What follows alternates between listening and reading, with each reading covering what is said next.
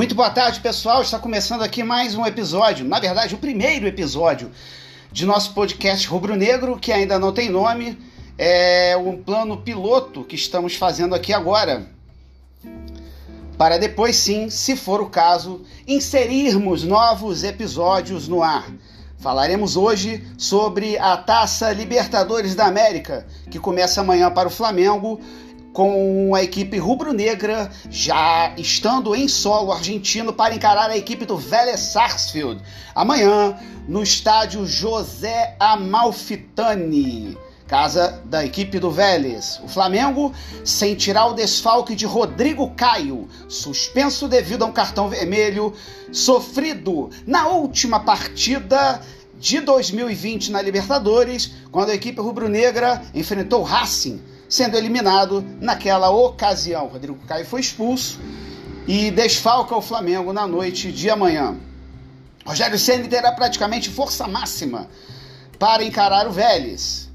É, todo cuidado será pouco, pois o Flamengo, quando se encontra em solo argentino, costuma ter bastante dificuldade. Lembrando, a última vitória do Flamengo em solo argentino foi em 2001, jogando contra a equipe do San Lorenzo ainda. Ou seja, há 20 anos o Flamengo não vence uma partida jogando na Argentina. Será que vamos quebrar esse tabu amanhã?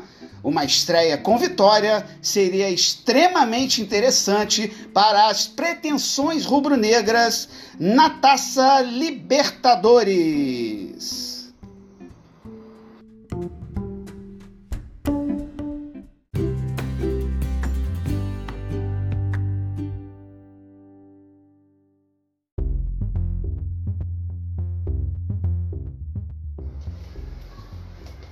Amanhã, então, no estádio José Almafitani, às 21 horas e 30 minutos, com transmissão do SBT para praticamente todo o Brasil, o Flamengo visita o Vélez Sarsfield, na Argentina.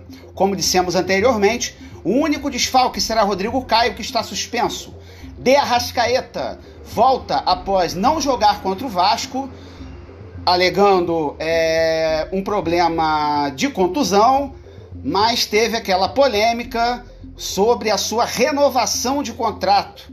Então não ficou muito claro por que o uruguaio não encarou a equipe do Vasco da Gama. Já contra a portuguesa, tivemos a excelente notícia do retorno de Pedro, que inclusive marcou os dois gols do empate contra a equipe da Lusa no estádio é, Luso Brasileiro, na Ilha do Governador, no Rio de Janeiro. Em breve voltaremos com mais notícias do Mengão, que amanhã estreia na Libertadores 2021 em busca do tricampeonato.